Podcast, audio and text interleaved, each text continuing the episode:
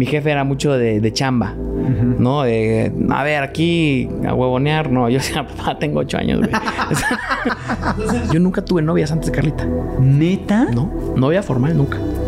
Siempre fui muy reservado en, en ese aspecto. Yo empecé a ver mi vida desde muy chico como una película. Estás en la parte de la película donde te toca esto, güey. Estás en la parte de la película donde toca recoger platos, donde te toca te toca empezar y no es malo recoger platos.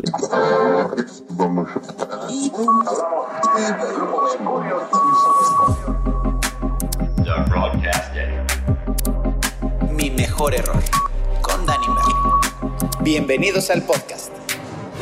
Voy, voy a echarlo de cabeza. eh, porque él hace exactamente lo mismo. Y un día tuvo. Tuvimos la desgracia de no poder juntarnos. Y me dolió mi corazoncito, lo tengo que decir. Tengo que ser, tengo que ser abierto. a mí me dio más pena. Eh, amigo de hace muchos años, ya tuve la fortuna de, cuando estuve en el 90s Pop Tour, de conocer grandes personalidades y uno de ellos es él. Y he visto una evolución espectacular en su vida. Es eh, miembro de un grupo musical que se llama Madison, que son espectaculares, es un dueto incluso, que, que son y, tocan padrísimo y cantan sobre todo. eh, es otro rollo. Definitivamente los tienen que ver. Y, y también es productor, también es creador de contenido, también es esposo, también es... Le encanta viajar. eh, ha, ha hecho una transformación de su vida espectacular en los últimos meses. Y estoy muy orgulloso de ti por lo que has Gracias, logrado. de verdad te no, lo hombre, digo. igualmente. El querido Danny Days. Bienvenido. mío. Gracias que se nos hizo. Perdónamelo otra vez. Yo me moría de la pena, güey. Te quería aventar nada más No, abajo de pero las- gracias por tenerme aquí, hombre. Al contrario, tenía muchas ganas de platicar contigo porque, porque he visto la, la- la- la transición. Obviamente eres un tipo súper, súper talentoso, eres un tipo súper creativo. tocayo, igualmente. Eh, y y- y de, de cuando yo te conocí a lo que hoy ha pasado, que ha sido realmente en muy corto tiempo, es espectacular. Entonces, pero bueno, no nos adelantemos. Ahora sí que vámonos tres pasitos atrás y ¿cómo llegamos hasta aquí? ¿Dónde, estu- dónde, dónde creciste? ¿Dónde naciste?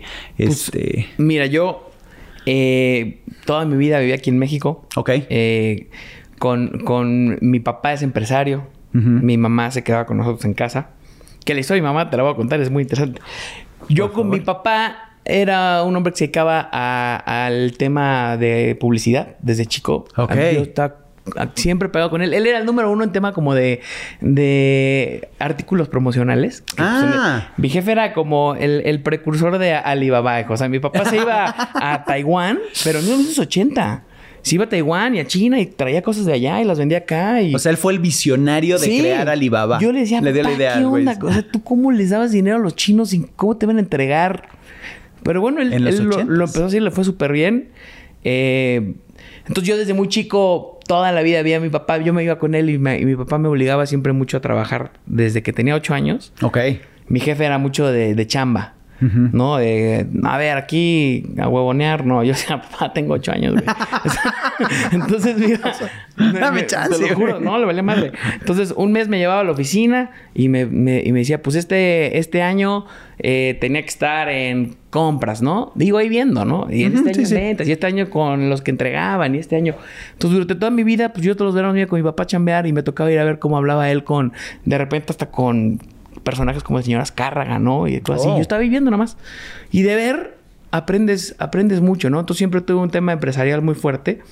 Y del lado de mi mamá era el tema de la estudiada. Ok. O sea, mi papá le valía madres y yo reprobaba. O sea, él... Eh, tú das números. Mientras chambeara. Mi mamá no. Mi mamá era al revés, ¿no? Todo lo que sea educación, Ujú. yo, yo te apoyo. Tuve mucha suerte, la verdad, de, de, de tener los papás que, que he tenido que me apoyaron desde, desde chico. Y con la parte de mi mamá, pues yo siempre tuve eh, el tema de estudiar y de ser bueno en la escuela. Siempre fui bueno en la escuela, la ¿Y si verdad. fuiste bueno? Ay, no te creo, güey. Era desmadrosísimo. desmadrosísimo. Pero yo desde chico entendí como que dije, ah, ok, o sea, lo que esperan de mí es que saque 10 y entonces puedo hacer lo que se me hinche la gana. Sí. Listo. Va. Va. Entonces yo sacaba, yo era bueno para la escuela. Y porque me daba licencia para cuando... Eh, Para dolor, güey. ¿Qué, qué, ¿Y qué, Siempre- qué- cuál era la que más te gustaba? ¿Cuál, qué, clase era la que más te No, gustaba? ninguna. Ah, ok. Nada más, o sea... No me gustaba. O sea, nada más por ser inteligente. Me- No, exacto. no, no, para poder hacer lo que yo quisiera. Sí, sí, Yo sí. siempre te- tuve un tema como de, de, de problemas con la autoridad Ok. desde chico. Eres rebelde. Siempre. Entonces, yo decía a mi mamá, si yo le digo, si mi mamá decía tal cosa, le digo, mamá, ¿qué más quieres de mí? Soy un niño que saca 10, no me drogo, no fumo. Ajá. ¿Qué más? ¿No me puedo dormir a las 11? Entonces Sí. era muy, desde chico era muy así. La desarmabas muy fácil. Pues no muy fácil, pero siempre fui cabrón. Y en la escuela igual. Con los maestros pobres. Hoy me arrepiento. Hoy le pido una disculpa a, a mis Exacto, maestros. por- por favor, ve a la una cámara disculpa y- a mis maestros porque fui de verdad... Discutía todo. Qué, qué difícil, ¿no? Ser Yo maestro de un hijo, de, digo, de un niño como tú. Yo era el güey que discutía, pero yo sacaba también. 10. Entonces, Exacto. como sacaba 10, era, era mamón y, y discutía con los profesores, nada más por el hecho de hacerlo. Pero al final, sí te enseña a. A mí en mi escuela, tuve la suerte de tener una escuela que te enseña como a cuadrar tus pensamientos, ¿no? Yo hoy lo que veo, ¿no? Yo siento que cuando uno va creciendo, la, la escuela lo que te da es un- una organización Una mental. estructura. Estructura de cómo piensas. Y la parte empresarial que yo le agradezco a mi papá, pues te enseña a buscar la chuleta. Correcto. ¿No? Entonces yo, yo salí de la escuela, mis papás como que querían que yo fuera. Mi papá quería que fuera empresario. Ok. Pero eh, ¿fue, fue una infancia feliz. Sí. O sí, sea, la verdad, la verdad yo no tengo te la que- pasaste de tengo, Soy 10. un hombre muy afortunado. Eh, tuve, tuve todo, tuve, tomo- tengo dos hermanos, mi mamá y mi papá, y siempre yo fui alguien que, que- que tuvo todo, inclusive el tema de, de límites, ¿no? Ok. Porque aunque mi papá era alguien que le iba muy bien económicamente, pues a mí me, a mí desde que era muy chico me ponía límites. Por supuesto. Nunca, no, o sea, yo nunca tuve que- lana para ir de viaje, yo nunca tuve lana para comprarme O cosas. sea, no eran excesos. No, no, jamás. O sea, mi papá nunca me dio lana para irme de, de viaje. Ándale, ¿en serio? Tú tienes permiso de ir donde quieras. Te lo pagas tú. Págatelo. Pues ir donde quieras. Entonces yo, yo me, me enojaba, ¿no? Decía, puta. Y mis amigos Tú me millonarios. este mundo. Yo tenía puro amigo millonario. Entonces yo decía, puta, qué, qué injusta es la vida. es injusta. Y no, hoy, hoy que crezco, la verdad lo que más le agradezco a mi jefe y a mi mamá, pero, pero mi jefe sobre todo era esa dureza que tenía de, de no soltar la lana, ¿no? Porque te hace mal. Claro. O sea, te enseñaba a desear las cosas, ¿no? Como, o me decía, güey, ¿quieres irte a tal? Va. Métele Échale. la micha y yo te ayudo. Claro, Pero consíguela, ¿cómo? No sé. claro. Tú, tú dime a mí. Y, y ese, ese tema de, de no darte todo Eso está buenísimo. me dio algo más importante que era como estas ganas de, de desear algo y de querer alcanzar algo, que es lo que yo hoy le agradezco a mi papá. Claro. Siento que yo veo de repente muchos, muchas personas a mi alrededor que de repente entiendo que los papás le quieren dar todos los hijos. Yo todavía no soy, no soy papá, me encantaría. Me imagino Llegará que debe ser día. muy difícil que teniendo todo le quieres dar, le quieres que- Claro. que, lo, lo que sea. Pero siento que de repente es fácil quitarles estas, este deseo de, de esta ganas de desear algo. Y de aparte estamos en un algo. momento de, de inmediatez, ¿no? Todo es, oye, quiero unos tenis, los pido y a la hora están en mi casa. Sí, no, no, no. Y entonces, y ese deseo, esa, esa, eh, ¿Qué esa quieres en la vida? ¿Por qué preparación estás de luchando? Claro. Lo que sea. O sea, si lo tienes... en- Le digo, papá, yo no me acuerdo de ningún regalo que me hayas dado. Ay, güey. Me acuerdo de todas las veces que me dijiste que no. De eso sí me acuerdo. De la vez que yo tenía una novia y le hablé por teléfono porque se fue a vivir a, a Australia y me volé 5 mil varos y me los cobró mi jefe, güey.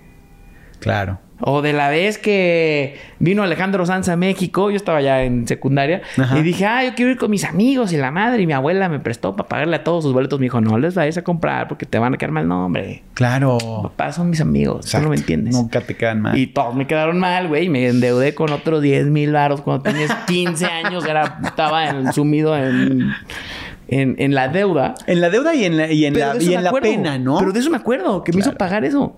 Claro. O sea, de eso es de lo que me acuerdo, no de no sé cuántos Sí, no de regalos tu me, ha- me- relojito. me habrá dado, ¿no? Que fueron muchos, pero me acuerdo todas las veces que me dijo que no.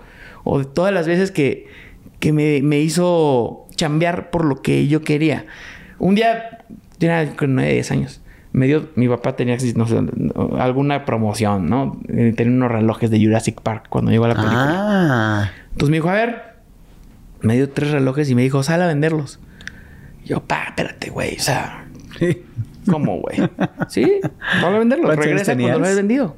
No, papá, yo con qué, cómo los voy a vender, ¿Dó- dónde, con quién, o sea, no sé, güey. Ve, sal y regresa en la tarde. Tu bici andaba en bici. Y pues salí y los vendí, güey. Sí los vendiste. 50 pesos cada uno. Sí, sí, sí. Uno se lo vendía un poli, uno se lo vendía un... Te lo juro. Claro. Porque entiendo hoy que lo que él quería Formación. es que se te quite el miedo de que no pasa nada, güey. Claro. No pasa nada. Acércate a la gente, habla, di las cosas. Lo peor que puede pasar es un no. Va, te dicen que no, no pasa Ya, nada. se acabó, te No pasa nada. te No pasa nada. Aparte más en el tema de la música, que ahorita vamos a En entrar. todo, que, en la vida. Que O sea, estás en- en acostumbrado vida- al rechazo. Exactamente. Lo que más te detiene en la vida es... Puta, no me van a decir que no. Lo- tu cabeza, porque aparte igual te dicen que sí. Claro. Tú solo. Claro. Yo digo que ahí me ayudó mucho mi jefe. Y de ahí, pues te digo, cuando querían que yo me fuera a estudiar, eh, mi papá quería que fuera empresario, entonces le valía madre mientras yo fuera empresario. Ok. Y mi mamá era más como de, ¿qué vas a hacer con tu vida? Porque pues eres un güey inteligente. Y yo le salí con que quería ser músico, ¿no? sí, güey, yo empecé a cantar desde... Lo, empecé a tocar Y eso piano. es lo peor que le puede pasar a un papá, ¿no? Sí. Porque piensan que son los músicos son haraganes. No, mi papá me llevó a que me espantara. Ah, de plano. Sí, yo, yo, yo empecé a tocar a los ocho años. eh, le pedí a mi papá de, pia- de- de regalo un O sea, piano. siempre te ha gustado la música. Sí, yo a los ocho años le dije, yo quiero tocar piano. Ok. Canciones de Luis Miguel. Ándale. Entonces me dio, me, me consiguieron un piano que tenía un tío X. Y empecé a tomar mis clases de piano porque yo quería tocar canciones de Luis Miguel. No Mozart, o sea, yo quería tocar canciones de Luis Miguel. Y empecé a tocarlo, la verdad tuve un maestro que gracias a Dios me enseñó a tocar canciones de Luis Miguel Exacto. porque me gustó. No eran los, los eh, changuitos, ¿no? Ah, digo, sí te enseñaba la, la- eso, pero me enseñaba lo que yo quería. Y, y luego empecé a cantar a los 14. Pero se me volvió un tema bastante obsesivo de, de querer ser muy bueno cantando. Entonces yo tomaba tres clases a la semana, como de los Ah. 14 a los 19. Ok. O sea, Sí. eres obsesivo aparte. Súper, súper, súper. Sí, yo tenía este concepto de lo que yo quería hacer, y de lo que yo quería lograr, o de mi... Yo tenía esta imagen de, de, quién me tenía que convertir. Y mis papás yo siento que decían, pues se le, se le va a pasar, ¿no? Pues este güey a los 15, 14, 16... Sí, sí, sí, es la moda. Se le va a pasar. Y llegué a los 20 y no. A los 19, 18 que acabo la escuela dije, no, yo sí me quiero ir a, A a estudiar. estudiar música. Y mi papá me llevó entonces con todos sus amigos artistas o con, o, o con los de Televisa para que me espantaran. Con esa época estaba Ricardo Pérez Stoifer en, en- Ah. en Televisa, entonces fuimos a comer con él para que me dijera todas las historias de terror Ajá. habidas de los artistas. Y te motivó más. No, pues, es que- pues, es que a mí me Yo vale quiero madre. ser Pues una de sí, esas yo- historias. Es que a mí me vale gorro. Claro, Y esa es la gusta- historia de cada quien, no es la mía. Sí, yo no, o sea, dije, pero porque estos güeyes se metan droga, yo lo voy a hacer. Claro. O sea, Eso no define ser no me artista. define, soy artista, no soy artista. Total, mi jefe como que ahí, por ejemplo, él no le entró a pagar la escuela. Ah, de Mi- plano. No, no. Te- pero, pero también se lo agradezco porque era una escuela muy cara. Yo tenía el sueño de estudiar en Berkeley. En Berkeley. Que para la gente que no sabe qué es Berkeley, Berkeley College of Music en Estados Unidos es como pues, el sueño Es el de, de Harvard cualquier de- artista. Es el Harvard de la música. Exacto, es el digamos. Harvard de la música. Yo logré entrar, mandé mis audiciones y entré. Sin avisarle a mis jefes. Yo fue, yo, o sea, yo Ándale. no. O sea, yo no mandé ninguna. eh, yo solo apliqué a una universidad, a Berkeley. Las demás te valían. Ninguna Tú no más. ibas nada más. Ninguna Lo tenías muy esa. claro. No, yo dije, güey, esa. La mandé, me aceptaron. Y pues cuando sale la cuenta, mi jefe me dijo, no, estás loco, güey. Y este. Y mi mamá, que te digo que la educación era muy importante, me dijo, va, yo te voy a pagar un semestre, pero ya depende de ti quedarte allá. O sea, ya consigues chamba, güey, consigues becas, lo que tengas que hacer para pagar los Para demás. acabarlo. Y dije, pues órale, bájalo. Y así fue como, como yo llegué a Berkeley. Me fui a estudiar, llegué, llegué a un lugar donde pues te vuelves más humilde, ¿no? Uf. Acostumbrado Porque aparte de tener todo. Claro, una cosa es que seas el bueno de tu escuela Claro. y otra cosa es que ya vayas a una escuela donde están los mejores del mundo. Del mundo. Yo el, el primer año que estuve en Berkeley no canté, güey. O sea, no abrí la boca. Claro. De que veías unos Sí, sí, sí. que- unos gringos que ¿Cómo lo voy a hacer, no? no? no. Dices, no, yo aquí estás estoy, aquí chiquito. estoy bien. Aquí estoy bien. Y, y fue una experiencia que me enseñó mucho porque yo llegué a Berkeley sin lana. Aparte. No, mi mamá me pagó la, Sí, la escuela, escuela. pero también te cuesta vivir. Entonces yo llegué, me quedé en, en el gueto, en un lugar que se llama Roxbury, que es como el gueto gringo. O sea, yo pagaba 300 dólares. de renta, güey. De renta. Tú sabes que en Boston No, 300 no, no, dólares de renta. O sea, yo rentaba un cuartito en un departamento. Era una almohada, güey. No, podías era rentar un más. cuartito chiquitito, en, un departamento, en un tercer piso, sin, sin elevador ni nada. Y solo aparte. Sí, solo en el, en el gueto gringo, de verdad. Donde en, en- en una zona súper ruda. Pero yo decía, pues yo soy de México, ¿a mí qué? Estoy, curtido. Sí, yo soy de México. Y la madre, sí, no, no creo. Entonces llegué ahí y vivía con dos roommates. ¿Los conocías ellos no, o no? No, yo llegué o de buenas tardes, hola. Dos chavas. Este, y, y estando ahí, pues los primeros, primer semestre fue dificilísimo, güey. O sea, Claro. yo llegué, no tenía lana. Me acuerdo que el primer fin de semana que llegué, nevaron tres metros de nieve. No podías salir de la casa. Te tienes que esperar a que pasaran, Pasara la- a que te abran. Y yo decía, no, ¿qué es esto, güey? Entonces yo no tenía lana. En la escuela, pues era el más malo en comparativa de los güeyes que llevaban ahí cuatro años gringos. Claro. Entonces te sientes malo, no tenía lana. Y yo de repente los me- no tenía ni siquiera lavadora en mi departamento. Entonces yo, como de película depresiva gringa de arte, Sí, sí, sí. yo sí, tenía sí. que salir con, con mi bolsita de ropa en la nieve. ¿Te acuerdas de esos No, momentos? hombre, me acuerdo ¿Qué sentías? Salía con mi, mi, mi, mi bolsita de ropa y, y, y, y me subí al camión, como, no sé, 10 cuadras, a una de estas lava- lavanderías. Sí, de Joker. O sea, estoy- estoy visualizando de Pero Joker. que literal tenían la luz esta que Ajá, tiembla. Que, que tiembla. Y yo estaba sentadito así, viendo, güey, esperando a que se lavara mi ropa. Y decía, güey, ¿Qué están haciendo mis amigos en México? ¿Qué ¿sí? están haciendo mis broma, amigos? sí. en Yo decía? ¿cuál es mi necesidad de venir a valer madre, güey? O sea, yo, güey, ¿por qué estoy aquí valiendo madre? Yo decía, neta, sí decía, ¿qué? Ajá, ¿por qué? Pero siento que ahí tú, tú, tú tomas la decisión de decir, a ver, tienes de dos, güey. O regresas a México a la seguridad porque te dio miedo este momento difícil. O tienes huevos, güey, y encuentras quién eres tú en esta situación. Claro. ¿Y qué te hace a ti diferente en esta situación? ¿O cuál es tu... qué- ¿Cuál y es tu lugar, entender güey? que es temporal. Exactamente. Yo sabes que yo empecé a ver mi vida desde muy chico como una película. Decir que estoy loco, güey. Ok, éntrale, me Pues fui- encanta eso. No, de verdad, me acuerdo ese día porque estaba muy deprimido. Dije, no, güey, a la chingada voy a conseguir. ¿Qué necesitas primero para estar menos jodido? Pues lana, güey. Lana, chamba. Entonces agarré y me salí ese día a conseguir una chamba de. de, de- ¿Cómo se llama, güey? De. No, no es lavaplatos, es que es el que recoge el, El, el eh, plato. de garrotero. El garrotero. Exacto, boss boy. Boss boy. Entonces, ¿por qué no te dan trabajo de mesero, güey? Por supuesto O sea, que tú no. llegas y te dicen, sí, güey. Primero No, tienes primero- que pasar de boss boy y es un, todo un rollo. Entonces, pues el- conseguí trabajo en un lugar que se llama Pizzería 1, Chicago Grill. Ok. En la calle más movida de Boston. La primera vez que pedías chamba, te la dieron. Sí. Ok. Ay, sí, la neta sí. O sea, porque no soy pendejo. Así dije, a ver, güey, ¿cuál es la calle donde más gente hay? Claro. O sea, no me voy a ir a pues donde camina la banda, ¿no? Entonces vi, pues esta calle es la chingona, pues voy ahí. Entré y me dieron, me dieron chamba de, de, De de, boss boy, de garrotero. Y me daban ahí Sí. sueldo mínimo, güey. O sea, Sí, no, sí, no sí, me acuerdo Cinco cuánto. era. dólares a la Cinco dólares la hora, una madre así. Pero ya tenías algo. Bueno, pues ¿No? dije, güey, ya con esto yo trabajaba, me daban los horarios más pinches. O sea, domingo a las, A las- 7 de la mañana, lunes, martes. Entonces yo ponía mis horarios de la escuela para poder chambear. Estuve un- como seis meses ahí de, de garrotero ganando pues, mi lanita. ¿Qué, qué, es- es- son esos momentos para realmente valorar la chamba de la gente, no? Claro, güey. O sea, hoy ya te sientes en un restaurante y ya es una sonrisa de oreja a oreja y ya dices muchas gracias. Y, o sea, claro. 100%. porque si no estás en ese lugar, entonces es lo, lo menosprecias. 100%. Y es, y es parte de la vida. O sea, yo como aprendí a ver mi vida en ese momento, es como una película. Yo decía, güey, la verdad, siempre he tenido una mentalidad de saber a dónde quería ir. O sea, yo sabía que iba, que, que iba a llevar algo chingón. No sabía cómo, no sabía cuándo, pero sabía que iba a llegar.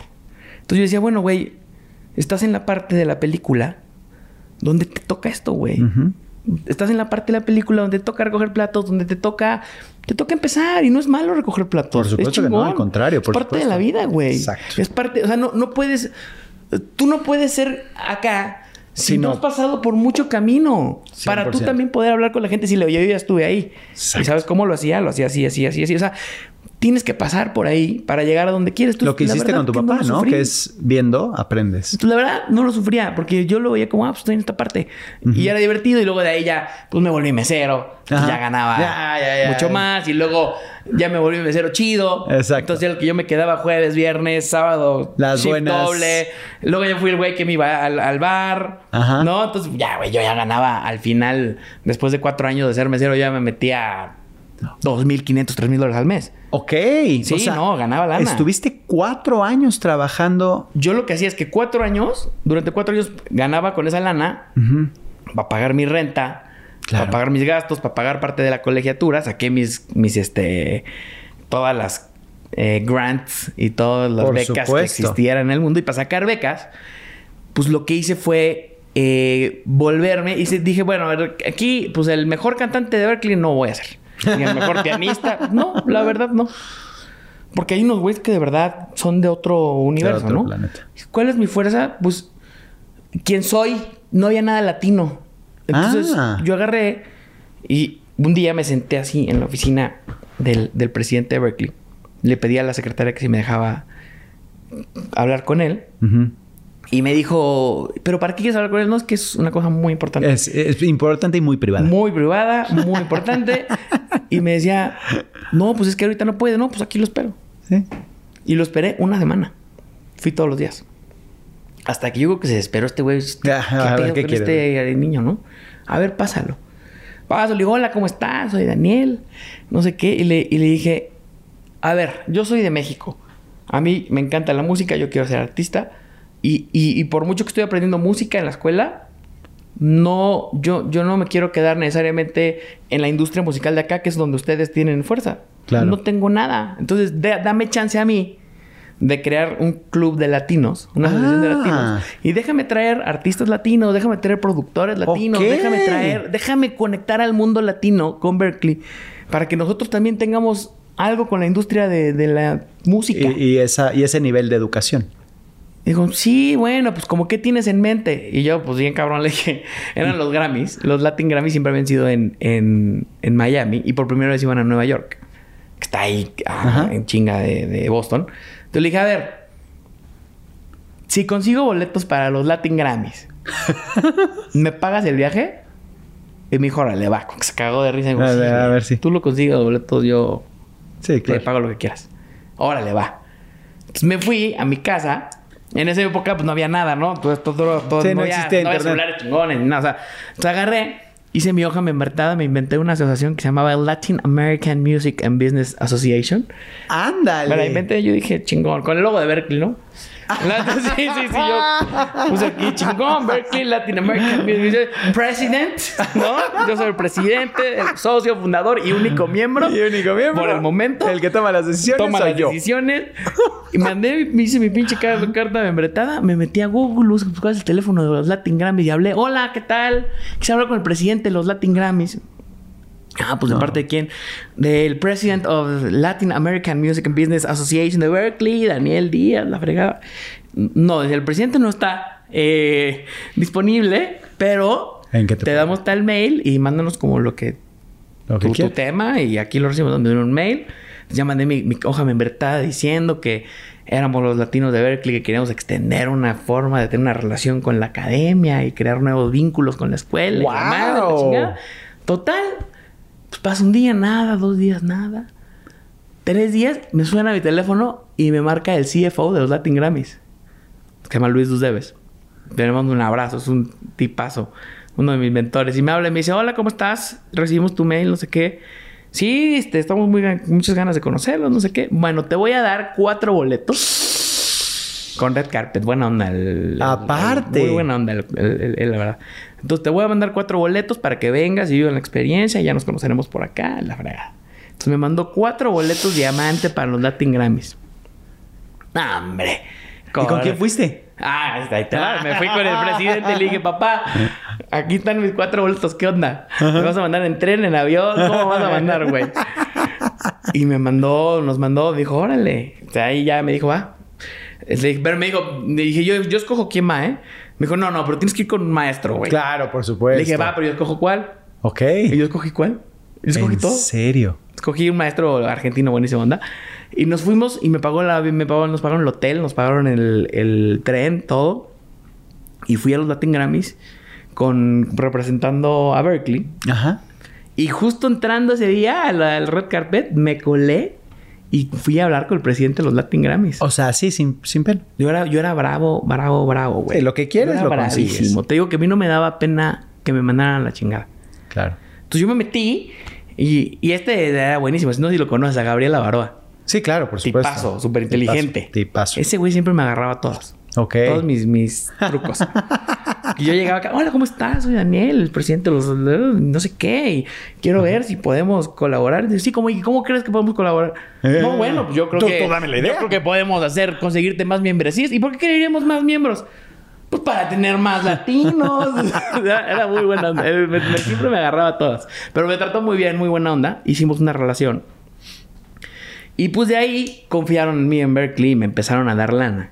Yo dije, oye, voy a traer a tal artista, o voy a traer a tal productor, o ahora. Y así me empezaron a dar dos mil dólares, tres mil dólares, cuatro mil dólares. Ya para el final de mi carrera, mientras trabajaba de mesero, entonces yo estudiaba, llevaba Y Latina- organizabas. me daban beca por ser Latinoamérica en el presidente, ya tenía varios, ahora sí, muchos latinos, ya vamos a ser 250. Ok. Y este. Y pues haz de cuenta que traíamos artistas, la fregada, y, y llegué a hacer al final. Pues ya me daban proyectos de 100 mil, 200 mil dólares. Hacíamos shows en, en los Latin Billboard. Ándale. Sí, me traje. No, hicimos programas de televisión. Ok. Sí, sí, sí, sí, sí, sí, sí. De ahí, cuando yo salí de Berkeley, eh, yo ya ha- hacía varios proyectos grandes con ellos. Que eso también es algo muy gringo, ¿no? El que crean en ti. Por supuesto. Que digan, oye, este chavo Y no te sueltan, ¿eh? tiene ganas de, de- de hacer las cosas, te apoyan, te dan Te presupuesto. Y pues para mí me cambió la vida. Correcto. No, me bueno, cambió la vida porque yo salí de Berkeley no solo siendo músico, sino conociendo toda la industria. Yo salí conociendo productores, este, No, y aparte con un hombre. con todo. Yo ya conocía a toda la perfecto. industria el día que salí. Claro. ¿no? Y, y- y fue una experiencia que hasta hoy agradezco. Mi vida hubiera sido completamente diferente si yo no hubiera ido a esa escuela. Sin hubiera sido completamente diferente.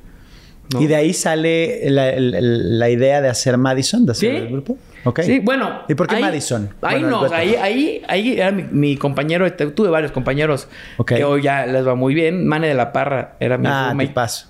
Este, mi Joe de Micheli, que es el que conocí ahí en mi primer semestre.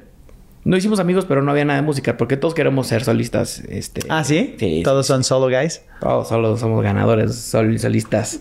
No, entonces yo llegué a México y al revés, yo dije, Ya la tengo. listo. Pues mira, traía aparte, hice un EP perrísimo. Tuyo. Sí. Ok. Que me produjo un amigo de Berkeley ahí en Nueva York. Conseguí que me lo mezclara Sebastián Cris, que es un productor sasasazo con 20 Grammys. Sí, que buenísima sí, onda me ayudó estando allá y también aquí. Y, y güey, yo dije, tengo la rola, los nombres y mandé a hacer como, ya sabes, marqueterísimo el tema. Un- era como una lata de crayola, de estas Ok. como metálicas Ajá, ajá. pero impresa.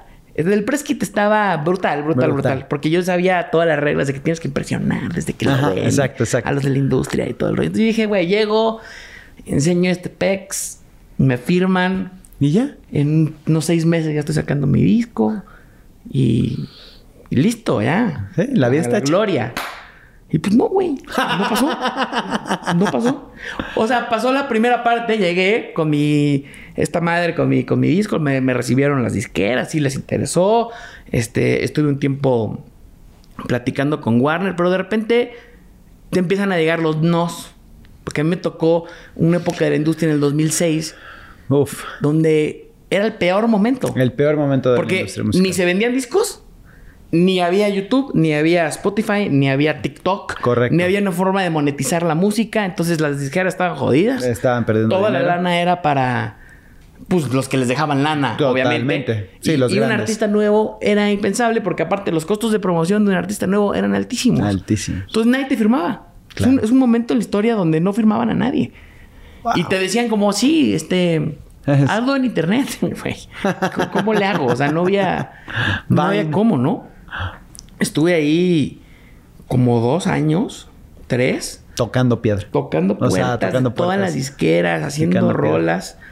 Y, y pues no. Todas me dijeron que no. Y, y, y ahora yo me enojaba mucho. Porque sé que injusto, güey, ¿no? Tengo todo. O sea, yo sé que injusto. Me, he trabajado toda mi vida por este momento, ¿no? Por ser bueno, por... Pero no, no es nada más de eso. ¿No? O- hoy, hoy lo veo, lo, lo veo diferente, ¿no? Pero después de muchos, muchos, muchos no, también tenía que vivir de algo, güey. Correcto. Porque, o sea, no hay lana. No hay lana Pues y yo, no hay lana a que Dios, al aguante. principio, pues, los primeros dos años todavía tenía relación con Berkeley. Entonces hice programas de televisión acá en México Seguías con Berkeley. cosas, claro. Hice programas de televisión con. Berkeley. Trabajé en los Latin Grammys un año. Este, donde aprendí muchísimo. No, también. bueno, imagínate, estabas codeado. Yo no acabé mi carrera, técnicamente. enormes. Ah, ¿no? O sea, sí, tengo mi título y todo, pero la, de verdad que mi último semestre no estuve. Porque me llamaron un día lo de los Latin Grammys, yo les pedía trabajo todos los años. Dame trabajo, dame trabajo, dame trabajo. Me decían, no, no, no, no, no, ahorita no tengo. Le dije, güey, gratis. Exacto. Déjame ser intern. Te sirvo café. pues es que sí, cuando yo era chico así era. Oye, ya no es así. No. Cuando yo era chico era, a ver, güey, yo te sirvo café para aprender de ti. Para déjame aprender de estar. ti, déjame estar. escucho. O sea, déjame estar. Sí. Yo, no, no me pagues. Sí, sí, Total, un día me dicen, vente, ¿qué estás haciendo? No, pues nada, aquí valiendo madre. Vente. no, pues aquí rápido y valiendo madre, güey. Me dicen, pues vente. Y me fui a Miami, agarré ese día en la tarde, hablé con todos mis maestros, les dije, a ver, si tú me dices que me quedo en tu clase, voy a aprender más que siendo el asistente de producción del presidente de los Latin Grammys, me quedo en tu clase. Claro. No. La neta, todos muy buena onda. Me pusieron B en el semestre. Nada más para que pasaras. Agarré mi avión y me fui al día siguiente a Miami. Yo no sabía ni, ni si me iban a pagar, ni si no me iban a pagar. Yo no sabía. O sea, pero, pero cambiaste de vida. Agarré mi... Yo tenía un piano gigante así. Me llevé mi piano. me llevé mi piano, mi mochila y llegué a Miami sin tener dónde quedarme. ¡Wow! Sí, tenía mil dólares en el banco, es lo que tenía. Y, y tuve unas historias muy buenas ahí. con lo- me- me- me- La verdad me tomaron en serio. Y mi trabajo era hacer toda la logística de artistas. Ah, Denominados. A ver, vamos a hablar de Todavía los me tocaba, errores. acá de cuenta, este, comprar boletos de avión, organizar las llegadas de, de a Red Carpet, los ensayos del Person of the Year. Chambo, to, to, to, no, y tota. aventaban con los managers, güey. Yo era un chavillo. Todos los managers al minuto yo también quería llevar el nuevo y me empezaban a pedir cosas. Y yo no sabía si se las podía dar o no. sí, sí. Avión privado. Te lo ¿Sí? juro, te pedían cosas y yo digo, güey, sí o no. No, hombre, me pasó de todo. A ver, dime un er- error sasasazo. Ahí. Pues, pues no fue error, pero me- de, de cosas que te curten. Ajá. me tocó que estábamos ahí en, en el, en el show y, y de repente un artista que no, no voy a decir el No, no nombre, no les eches de cabeza. porque no lo quiero Pero quemar. cántala de. No, un artista muy, muy famoso. Muy, muy famoso y de antaño, que era como de estas leyendas de la Ajá. música. Este, él iba a cerrar el show en Nueva York. Entonces de repente me manda el presidente de los Grammys y me dice, bueno, ya dile que, se prepare la fregada. Entonces voy yo. Le digo, oiga, señor, ya estamos listos para que venga. Y me dice, a ver, acércate. ¿Qué pasó? Necesito que le digas a, a tu jefe que me presenten como la razón por la cual los Latin Grammys vinieron a Nueva York. Yo me cagué de risa, güey. Entonces, ok. No, dije, este ruquillo loco. ¿no? Sí, viejillo. Ni va a oír Ese dicen. viejillo. Dije, sí, yo le digo. No, no, no. En serio, sí, diles. Y dije, ¿cómo? No, que dices que si no, no me presento. No me paro. Ay, güey. Ok. Corrí. Pues, este, dije, esto no está, no sé qué hacer. No sé, sí, jefe, Jefe. ¿qué, qué hago, güey? Le digo que no, le digo que sí, lo mando a volar. ¿Qué, qué, qué tengo que hacer? No, no, no sé qué hacer. Y me dijo, la academia no negocia con terroristas. Ah, te cae, lo mando a volar. Mándalo a volar. Ok. Dije, no, pues, pues entonces que no, que no se presente. Y tuve que conseguir ahí, entre los que estaban atrás, quién se sabía la rola, güey. No. De los artistas. Oigan, ¿quién sabe la tal, tal, tal, tal? ¿Neta? Lo agarramos por atrás y el que estaba de productor musical se las enseñó y cerramos con otro artista que no era él. Que no era el que tenía que ser. Y así tengo cuatro mil historias que te vas curtiendo de. Qué divertido. Sí, te O sea, no en el momento, ¿no? Porque... No, pues me pasó de todo. Me pasaron reggaetoneros famosísimos también. Que tenían que pasar su coche. Y de repente se cuenta, pues nosotros teníamos, eran como, como es un circuito Ajá. en el hotel. Pues tenías como tres limusinas que daban la vuelta, recogían al artista. No sé, decías Ricky Martin a las 7, Sí, Carlos sí, a las 8, ¿no? Y pasando así. Y de repente llegó a uno Y este güey era un reggaetonero en el momento, su momento. Y me dice, es que me manda su guarura. me dice, es que él no se va a subir si no es una SUV. Y pues aquí no hay SUVs. ¿Cómo le hago? Pues no se sube. Güey. Pues yo le dije, pues ¿quién sigue, güey? Súbete, Juan Luis Guerra. Subí a otro güey. Puta. Como si se volvió loco. ¿Se me iban a madrear? ¡No! Sí. Te lo juro, la gente se volvió loca. Sí, sí, sí, claro. Entonces, es un tema de es que le estás quitando el sentido de pertenencia. Porque le te estás das cuenta quitando- que en esta industria y en todas tienes que tener huevos, güey. Claro. No te, no te subas. A mí si te ganas un Grammy no te ganas un Grammy, güey. Yo voy a estar igual aquí dándole la vuelta a las camisetas, güey. No sé a quién castigues, güey. A mí, ¿no? Exacto. Es lo que te digo, no te puedes, no puedes, o sea, yo aprendí desde muy chico en esta industria a que no puedes tener miedo. Correcto. Porque es difícil. No puedes tener miedo, o sea, quien sea. ¿Mm? Tú tienes que saber quién eres, dónde estás y no puedes tener miedo de, de- de lo que vaya a pasar o no vaya a pasar. Claro. ¿No? Y te digo, Tienes que ser muy claro con lo que quieres, ¿no? Sí, aprendí muchísimo. ¿Y cuándo sale, cuándo nace Madison? Madison nace después de que estuve en La Voz México. Estuviste en La Voz México y tuviste un coachazazas. Sí. Es que yo... Nada fíjate, más y nada menos. Yo cuando estaba en, la, en Berkeley, pues yo era chavo rebelde, pelo largo y arete aquí. Yo decía, yo nunca, jamás voy a salir en un reality. Ah, sí lo decías. Más. Yo soy un artista de verdad. Ah, ok. Sí, yo de verdad. Ok, ok, ok. Tú no eres plástico. No, hombre, yo no artista plástico. plástico. Yo nunca voy a salir en un reality. Y dije, y tampoco nunca voy a hacer un jingle. Hermano, ya rompí todas las cosas que dije que no iba a hacer. pa, pa, pa. Entonces ya hice más jingles que... Entonces, de repente me dicen, pues ya no me habían firmado. Ya Claro. llevaba tres años valiendo madre. Y de repente me dicen, oye, pues fíjate que va a haber un programa en el que va a estar Alejandro Sanz como coach. Y este va a ser un programa que es como el gringo en México. Y el ganador va a ser la prioridad mundial de Claro. Universal Music. Y el que gane, bueno, este pedo es el, el nuevo ujú. ío- ídolo, ¿no? Y dije, puta. Ahí no, soy. pues, no, si está cañón, ¿no? Entonces me dicen, pues ve a audicionar, Televisa, no sé qué, no sé qué, no sé qué. Está bien. Entonces fui, audicioné y me quedé. En- me, me dieron llamado para hacer las audiciones de la tele. Ok. Como que dicen, ah, bueno, pues tienes que rezar tal día. Que pues, me dijeron que iba a estar Alejandro Sanz. Yo soy fan de Alejandro Sanz Sí, desde sí. niño, güey.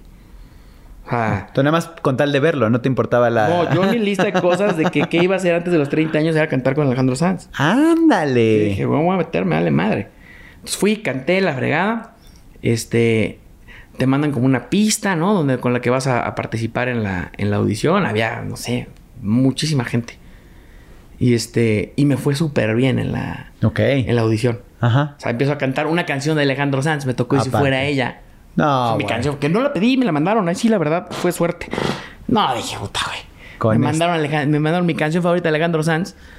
Y cantando del Alejandro Sanz, me fue súper bien. ¿No te morías de nervios? Sí, sí, me morí de nervios. O sea, Sí, me morí de tener al artista cantándole su canción. No, sí, me morí de nervios. Y- pero pues, la, la- la- de hecho, la canté muy nervioso. Pero me fue muy bien. Estaba Lucero también de, de coach y lloró. Sí, entonces, todo, todo- fue esas audiciones típicas de, típicas de YouTube. Ajá, de, momento padrísimo. Momento padrísimo de TikTok. exacto. Así. Este, me fue muy, muy bien. Muy bien. Y ahí pues entra otra etapa de mi vida, que es la de, la de cuando, cuando ya, que aquí ya estaba más grande, yo ya tenía como 26 años. Y dije, ya, por fin, Exacto. ya se armó la machaca. ya, llegó el momento donde ya, güey. Prepárate. Ya, The break. ya lo the logré. big break. Ya lo logré, The Big Break, ¿no? Y, y puta, me empezaron a tratar diferente en Televisa, ¿no? Como que como favorito. Y yo decía, no, puta. Ya, Me mandaron a llevar, me, me llevaban con los de Universal para ir a ver, ver contratos. Y yo decía, no, ya estoy, Ya sea, ya se armó. ya se armó. Ya. Iba a componer, íbamos en la tarde a casa de Alejandro Sanz. Entonces yo decía, no, o sea, soy sea, amigo sí, de. Sanz. güey. Exacto.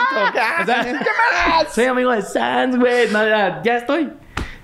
Y este, y la vida es cabrona. Porque a mí lo que peor me podía pasar cuando iba a meter ese programa era así: si me dijeras, "Oye, ¿qué es lo peor que te puede pasar? Puta, perder en las madres esas de las batallas Ajá. contra otro vato Ajá. y que toda la gente del mundo te vea Y, y- y perder así. Y yo decía, güey. Sí, sí, sí, la competencia no, esa. No, no soy bien competitivo. Entonces decía, no, no, no. A mí perder así enfrente de todo el mundo y que me digan perdedor por los pasillos, mis amigos. Ah, sí, claro. Dije, ni madre. Y me pasó. Yo estaba seguro una gotita de de, humildad. que iba... Sí. Una gotita de humildad, papacito, así de ten. La vida te da zapes Ah, donde, claro. donde lo mereces. Andaba muy agrandado. Y yo decía, este pedo ya, este rollo ya se coció, papá. Sí, me Y vale te madre. Bajaron. como ¿Quién te bajó? De hecho, así me decían mis amigos de Matiz. este Pablo Preciado que andaba por ahí en las audiciones. Decía que yo, andaba- yo caminaba como petirrogio. yo era pecho parado. Yo era mamón, ¿no? Y, y de repente, pues la vida te da zapes, ¿no? Y yo te digo, estando con Sans, yo era el que tocaba el piano y esto y el otro, y tras, escogió al otro güey. Puta. Yo no lo podía creer. O sea, Sans escogió al otro. al otro güey en vez de a mí. En la pelea. Y yo decía, no seas mamón. Que me está pasando esto. Después de la super audición, la siguiente me mandaron a la chingada en mi peor miedo de, de- de- de la Claro. historia. Y aparte, horrible, porque como es pregrabado, Ajá. entonces yo salí y estaba mi familia, no, no, no, o sea, toda mi familia ahí viendo. Entonces yo salgo, Ya sabías todo. estaba lloviendo, me acuerdo, te dice, porque aparte te mandan la fregada. así Ah, ya, patada, va, ¿no? van, exacto. Te sigue una cámara para como, decir, ¿cómo te sientes, güey? ¿Cómo crees que De me la siento? chingada. Chingón, güey. Exacto. Ganador ahorita. Ganando como siempre, así me siento, ganando. ¿No? Entonces, te graban la fregada, ahí me aguanté. Y luego empiezo a llorar por los pasillos de Televisa, pero como Magdalena. Claro. Lloraba, yo lloraba y lloraba y lloraba. Porque neta era lo peor que podía pasar en ese momento, lo peor. Y en el reality, y aparte te hacen, te- te- tu cabeza Te, te, se, sí, te manipulan. y tú sientes que ya se acabó tu vida y tu carrera y tu, lo que significas y ya no hay nada más después de este momento. Y, Eso no y está vale. bien. Entonces yo lloraba. Y me acuerdo que estaba Mane ahí conmigo. Mane es de mis mejores amigos. Entonces Mane estaba ahí en los pasillos de televisión. Me decía, no, tranquilo, todo va a estar bien. Y me fui a recluir a casa de Mane. Me quedé como tres días. No salí.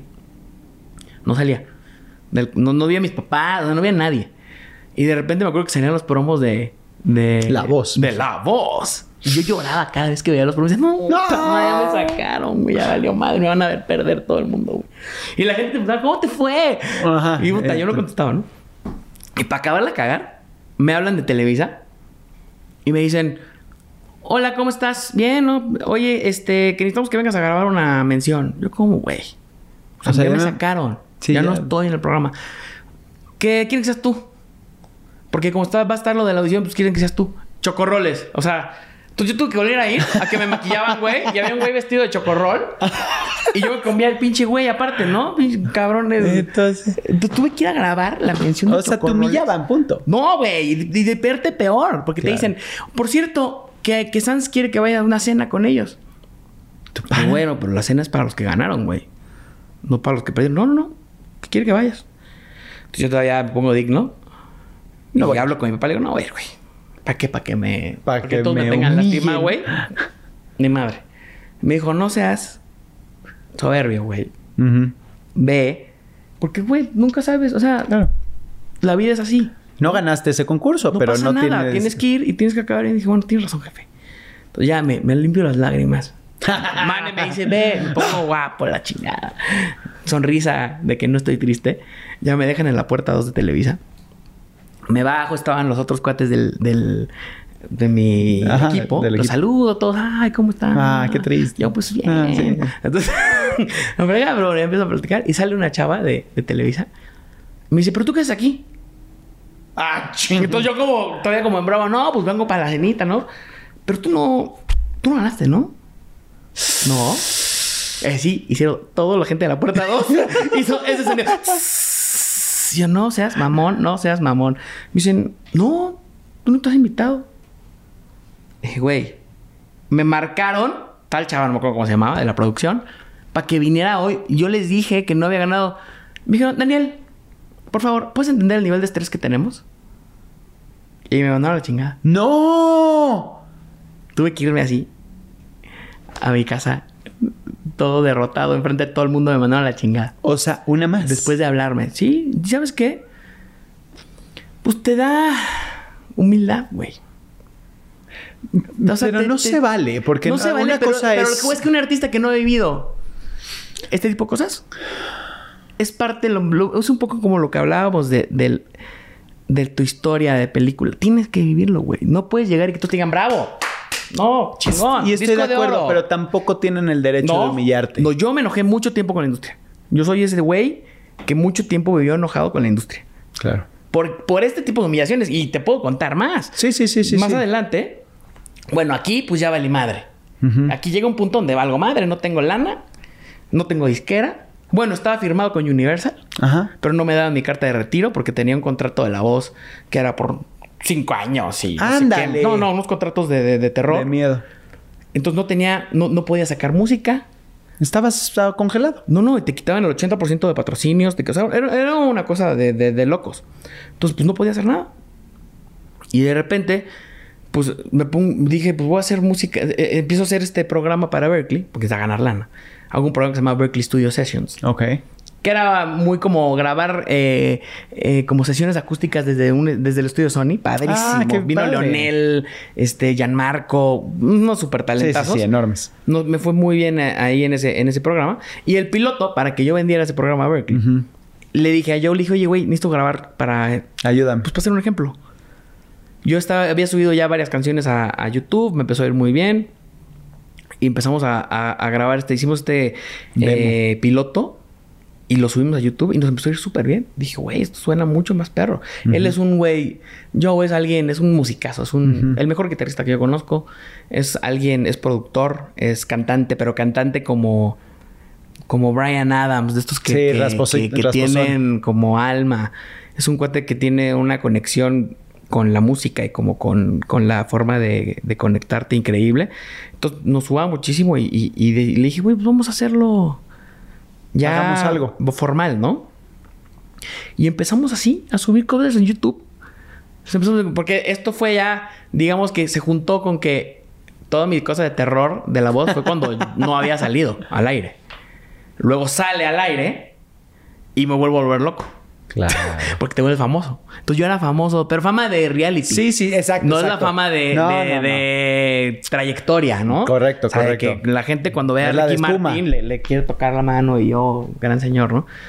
Aquí no, aquí es como cuando tú tienes fama de reality, es fama como del popular de la escuela, Sí. ¿No? Como que eres un chavo popular de la escuela. Y entonces que todo el dura mundo- dos minutos. Exactamente. Todo el mundo se te acerca y yo dije, no, ya otra vez dije, ya estoy. Solo fue un momento, solo fue un bache. Pero ya lo superamos en dos meses. Estamos arriba. sí, yo soy muy así. Dije, arriba, ¿no? Entonces estábamos así. Iba a los antros y olvídate, güey. O sea, entraba rápido. Se me aventaban así. No, aparte tú llamando la voz otra vez, ¿no? La voz es lo máximo que me pudo haber pasado. güey. porque- Claro, yo le pues, gustaba a todas las chavas, güey. Se veía muy bien, estaba feliz. Era amigo Gonzalo otra vez. Me entrevistaban. Dije, ya estoy, ya. Tenía, hice, haz de cuenta de que salí a, el día que salió mi audición, subí 50 mil seguidores de Facebook y Twitter, que era en ese momento Sí, lo sí, que sí. había. ¿No? En, mi, mi audición en YouTube tenía un millón de views. Un millón de views en esa época era. No, no, no, no, no. Olvídate, o sea, viral. Viral. Viral. Correcto.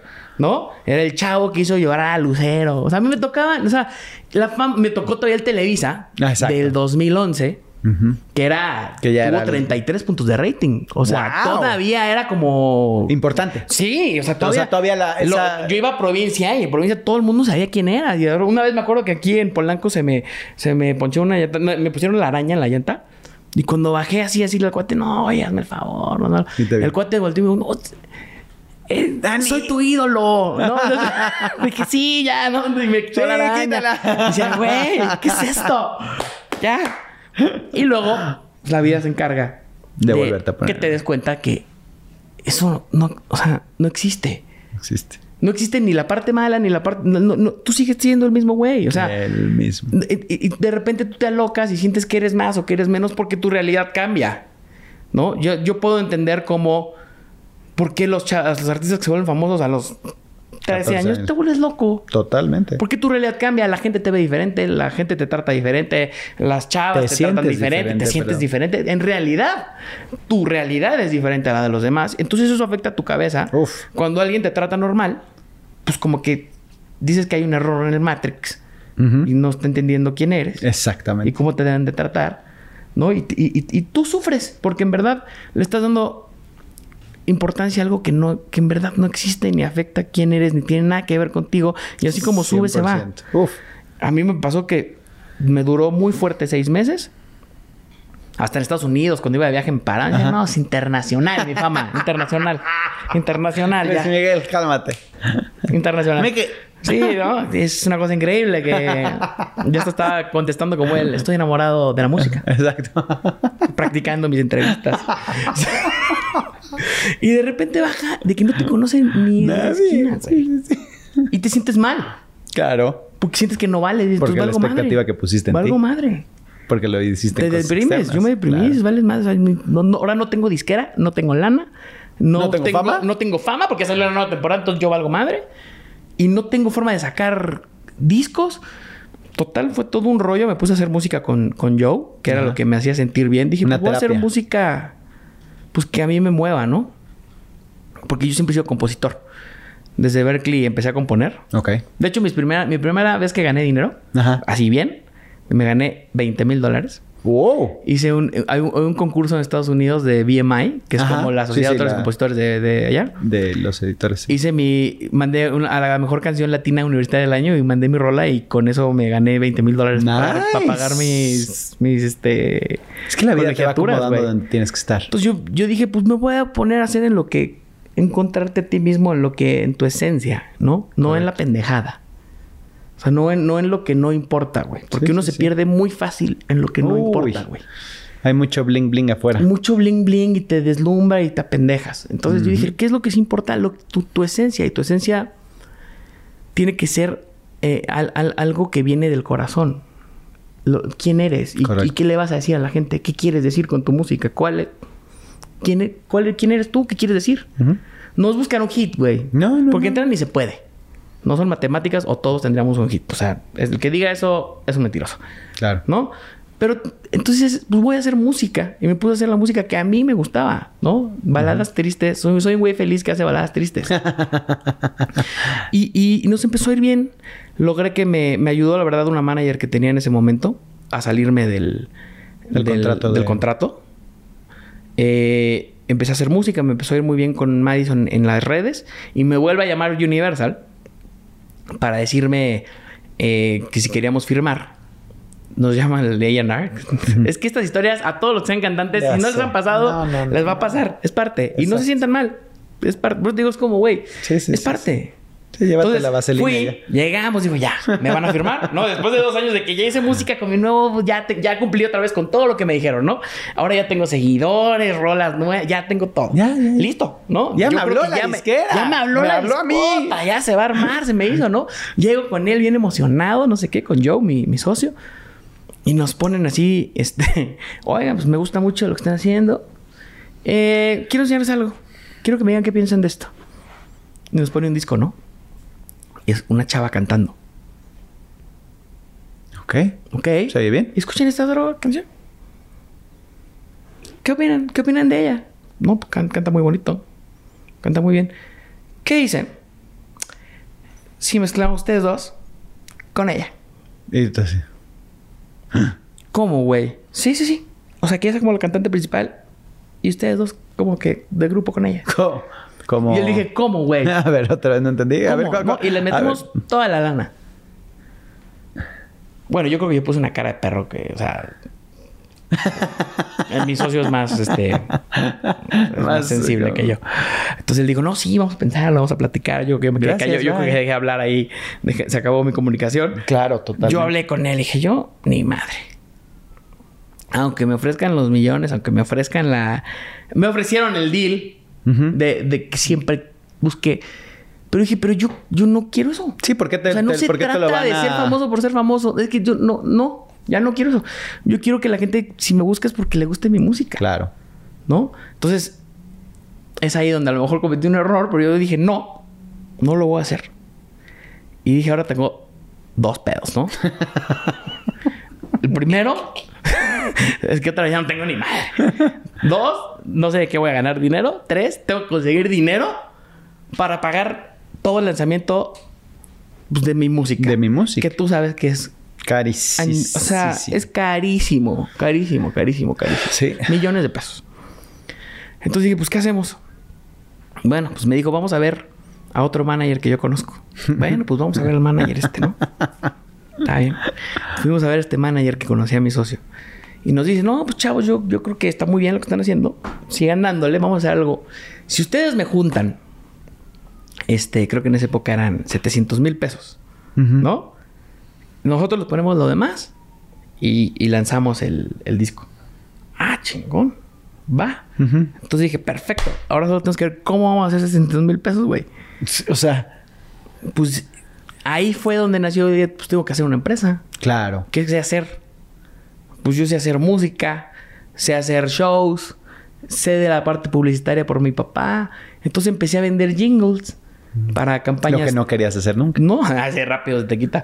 Cuando rápido se te quita la dignidad. Entonces dije, bueno, voy a empezar a hacer jingles y voy a empezar ahora a hacer conciertos y voy a empezar a hacer este. Como Sí, yo sí, sí. pues, era muy bueno, la verdad, en el Facebook, como que yo llevaba mis redes y era muy bueno, pues le empecé a cobrar a otros amigos artistas para yo manejárselos y empecé a hacer así una agencia, una mini agencia en donde hacíamos este video, hacíamos música, ¿no? Hacíamos esto y total juntamos los 700 mil pesos después de un año, ¿no? Porque aparte teníamos que vivir. Claro, O sea, no es que la lana era para eso. Entonces juntamos los 700 mil pesos. Un día llego. Ya tenemos los 700 mil pesos. Le hablamos a este güey. Vamos a cenar. Y dije, otra vez, vamos ya. Ya, ya, ya. Llegamos, ¿no? Oye, qué buena onda. Ya tenemos la lana, no sé qué. Total, nos reciben en sus oficinas. Ah, qué padre, ¿no? Está muy padre las rolas. Pero, pues, híjoles, que ahorita andamos... Yo no quisiera decirles ahorita porque nos tardaríamos yo creo que en sacarlos como un año. Porque aparte acabamos de firmar a no sé quién y pues no tenemos lana. Y de repente se voltea y me dice, aparte, a- ni siquiera a mí, a mi socio le dice, aparte no pueden salir así. ¿Eh? ¿Cómo, cómo así? Pues ve nada más cómo está de marrano tu socio, no puede salir así. Enfrente de mí. Yo dije, ay cabrón, ¿What? ¿me está diciendo esto este güey en la, en la vida real? Estoy en el Matrix, ¿dónde estoy? No, no, dije, ¿qué? Y pues son momentos que no puede hacer nada, güey. Es como lo que me pasó en, en- en Televisa. Dije, tengo dos opciones. En, la- en ambos casos. Me paro. Y le reviento. le reviento la madre. O, o al lago de super pedo. Y me cierro las puertas para el resto de la eternidad, güey. En Televisa. O en lo que en esos momentos eran los que manejaban el entretenimiento. O te la tragas, güey. Y sigues adelante con quién eres, güey. No dejas que te defina. Y te vuelves a parar, ¿no? Esa me dolió. Esa fue, esa fue cabrona, ¿no? Y pues de ahí dije yo no vuelvo a tener nada que ver con, Con disqueras, disqueras. mana- o sea, ya, yo nunca, nunca. O sea, ahora lo que tengo que hacer es yo tener la capacidad de hacer todo. Responsabilizarte de todo. lo que quieres mi hacer. música, mi estudio, mi canal de comunicación, Correcto. mi todo, todo las redes, los videos, las fotos, todo lo voy a hacer yo. Y así empecé. ¿Y eso hace cuánto fue? Esto fue hace como seis años, siete Seis años. años. Entonces monté una empresa que se llama Sensei Media, Ajá. con mi socio en Kike Switch y con Joe. Y empezamos a hacer eso. Teníamos el estudio, entonces empezamos a producir. Empezamos a hacer un equipo de video muy fuerte. Empezamos a meternos en varias campañas, este... eh, de- Publicitarias, ¿no? Sí, publicitarias y también de artistas. Empezamos a hacer videoclips.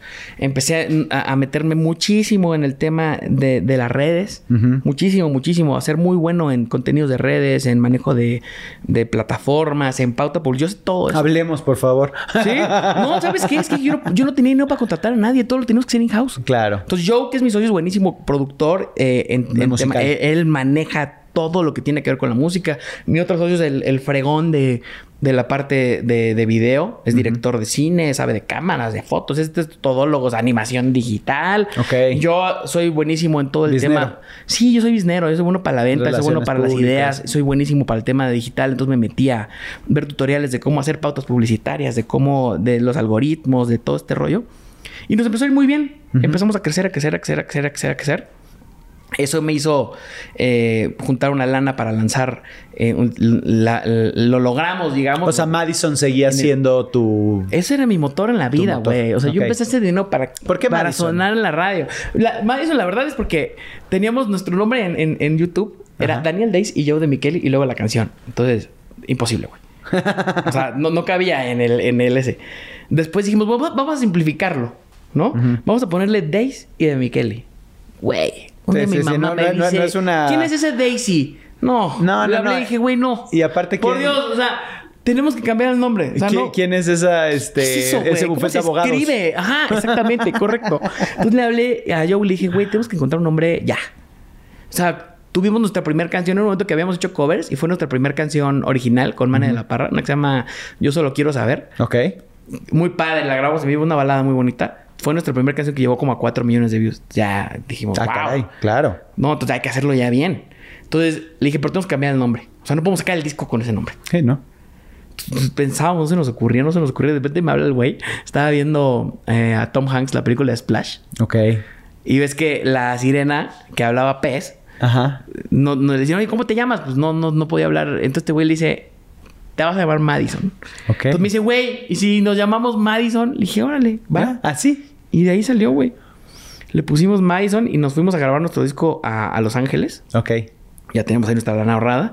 Hicimos el sueño ahí sí de rentar el estudio más perro de Los Ángeles donde grababa Michael Jackson. Y tuvimos a Vinny Colaiuta en la batería, que para los que no sepan es como el baterista del, del más talentoso de- de- del mundo.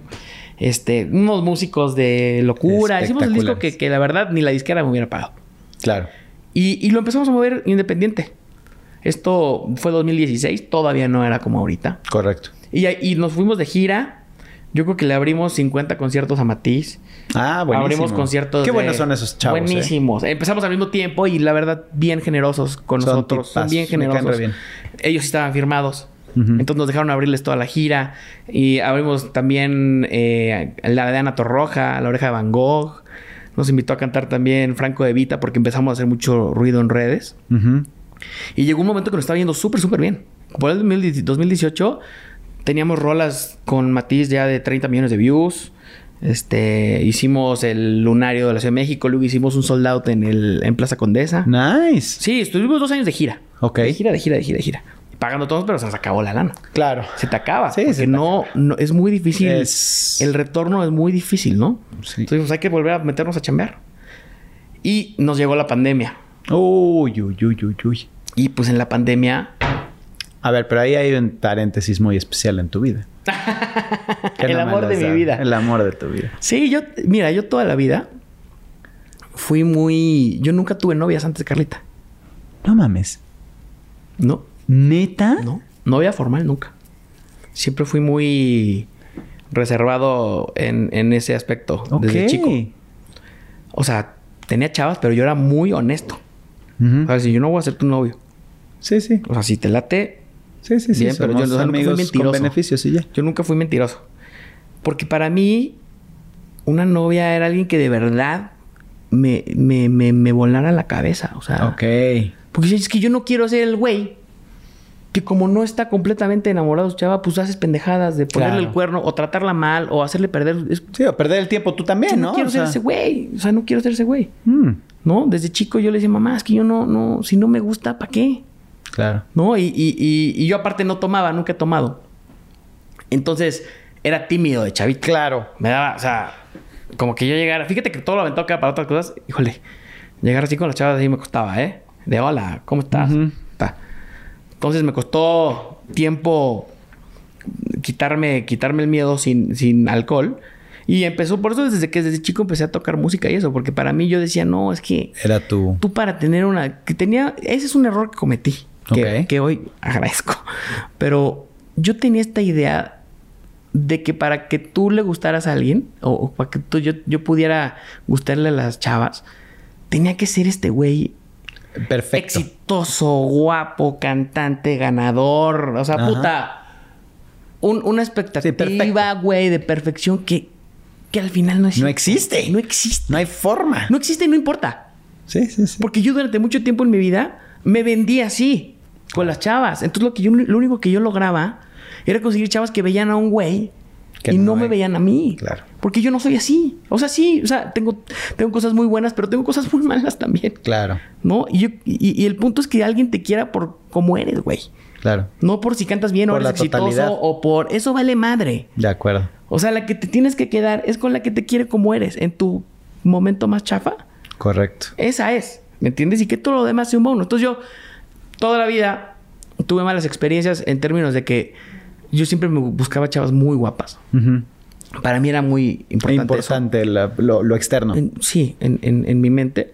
Pero normalmente esas chavas guapas que yo con las que yo conocía, pues eran chavas vacías. Eran chavas que lo único que tenían era ser guapas. Claro. No, no había nada más allá. Wow. Y así te tratan. Correcto. Cuando alguien no tiene tampoco mucho que dar. No, entonces yo estaba medio, fui, me puse medio, fui una barrera muy fuerte porque soy al final un cuate, yo soy muy entregadote. Ujú. Entonces yo cuando ya me entrego, yo decía, no, me van a hacer pedazos, güey. Claro. Y me la pasé así 35 años, ¿eh? 35 años. Sí, yo llego ya, ya más grande, pues ya también te vas volviendo más mañoso. Claro. No, entonces yo No hay- decía, no no, hay trucos o sea, nuevos yo para no me viejos. involucraba. no me o sea, no, no me involucraba, ¿no? Y yo hasta que llegó un momento que dije, "Puta, tengo 30. Y mi mamá me acuerdo que me decía, me decía, no, es que tienes que bajar tus expectativas, güey. O sea, tú quieres a alguien guapa, buena onda, Sí. que entienda que cantes, que sea... Y yo, pues sí, güey. ¿Por qué no? ¿Por qué no? Hay tanta gente Oye, güey, yo me afuera. roto la madre por, porque me vaya bien, por ser buen pedo, Claro. güey. No trato mal, soy cantante, le echo ganas. O sea, ¿por qué no voy a, a- a buscar A buscar eso. a claro. alguien así? ¿Por qué tengo que buscar algo que no, con lo que no voy, güey? sí, o sea, y, y, al- y en el momento donde justo me pasó que, que tuve, como que me enamoré de una chava y me fue muy mal. por mí, no por ella. Ok. Por, yo, yo me enamoré de una chava y no y ella no, no tiene nada que ver. Este, pasó el tiempo y, y yo dije, ¿sabes qué? A lo mejor no me tocó, güey. Yo, yo lo llegué a pensar. Dije, a lo mejor soy el güey al que neta no le tocó vivir eso. Tuve otras cosas en la vida muy bonitas y a lo mejor ese, ese amor padrísimo, pues a lo mejor no es El mi tío historia, solterón. güey. A lo mejor sí. ¿No? Porque en cambio mi hermano se casó desde los 17 17. bueno, no se casó a los 17. Ah, encontró a su novia a los 17 y se casó con ella a los 24 y sigue casado con sigue ella con y tiene dos hijos Sí, y es la historia de amor de la escuela. Ajá, ajá. Y dije, pues bueno, a lo mejor a mí ese, eso no me tocó, güey. Claro. Y justo cuando solté, dije, bueno, pues ya, ni pedo, güey. Me tocará lo que me tocará. Ujú. Llega a mi vida Carlita. Cuando menos me lo esperaba.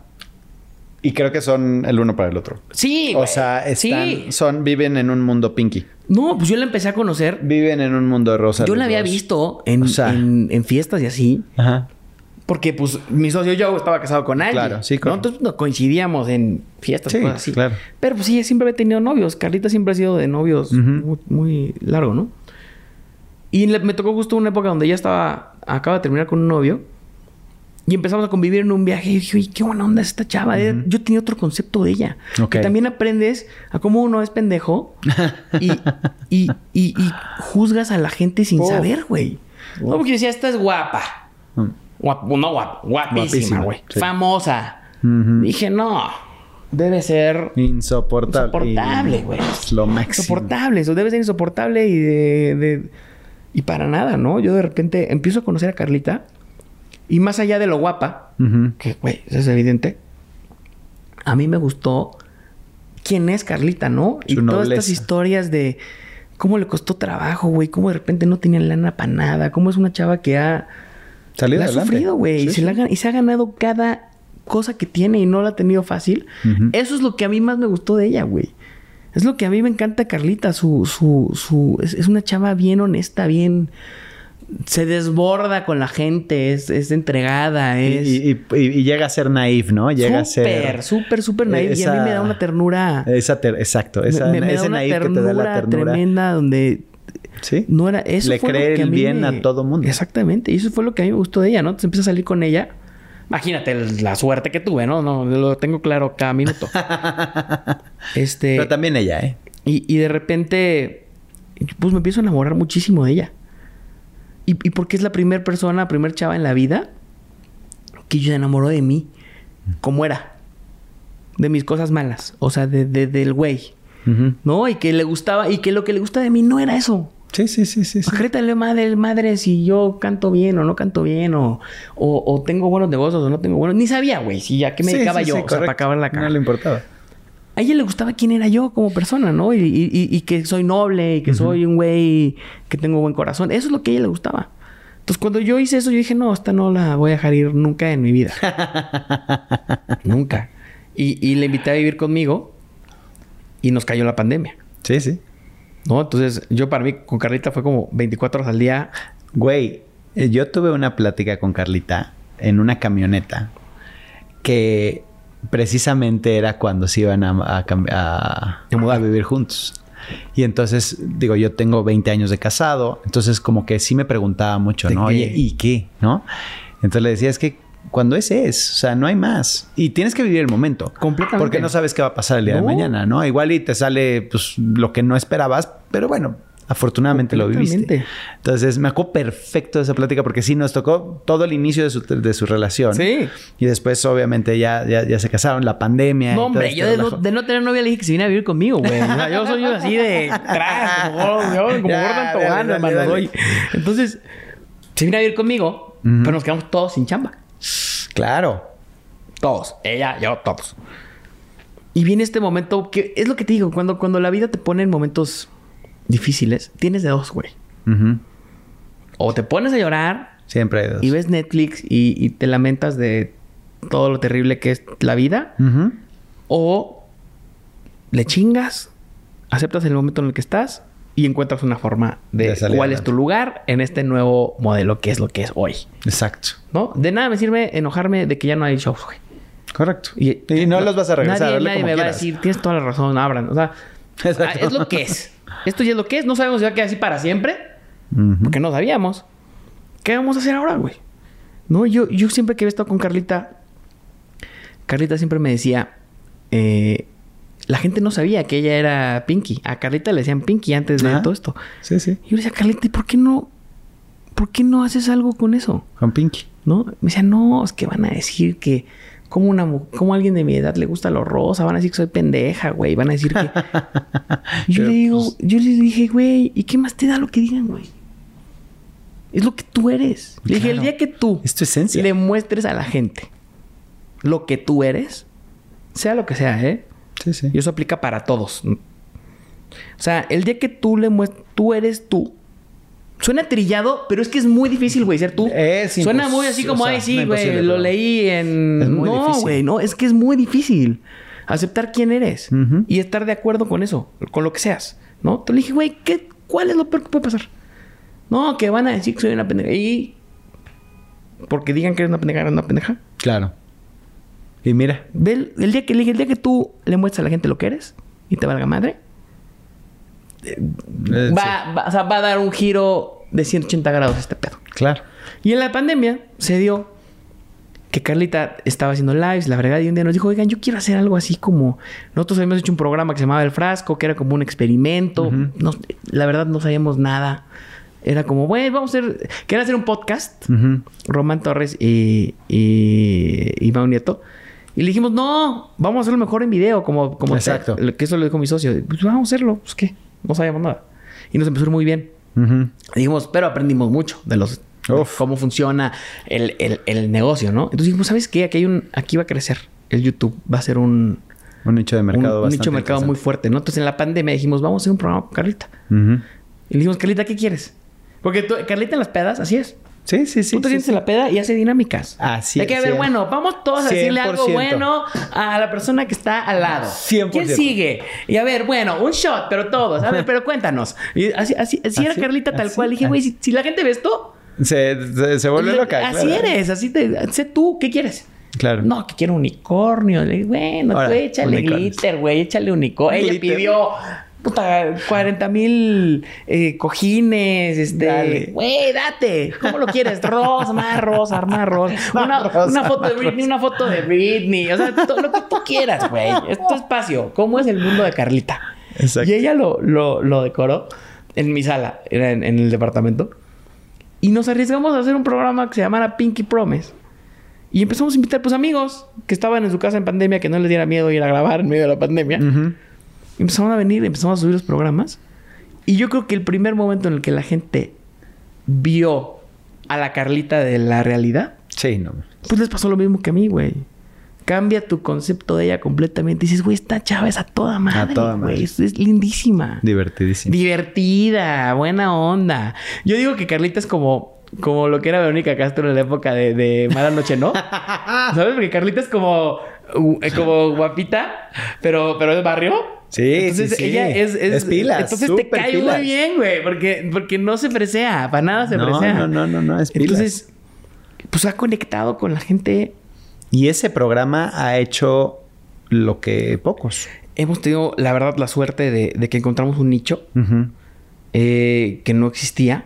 Hicimos un nuevo concepto que es como nosotros ahora, nuestra empresa es una eh, M100, que es una multichannel network, Ok. que es básicamente el formato de lo que sería tele- una televisora, Claro. pero de contenidos de, de- de YouTube y de redes correcto. sociales, ¿no? Hemos hecho una, nos metimos también muchísimo en TikTok. Ajá. Mucho en TikTok. Yo me metí a aprender muchísimo. Mi hermano es un experto en TikTok y nos metimos en, en ese tema. Hicimos una estrategia como para viralizar contenidos. Nos ayudó muchísimo la pandemia, la verdad. Claro.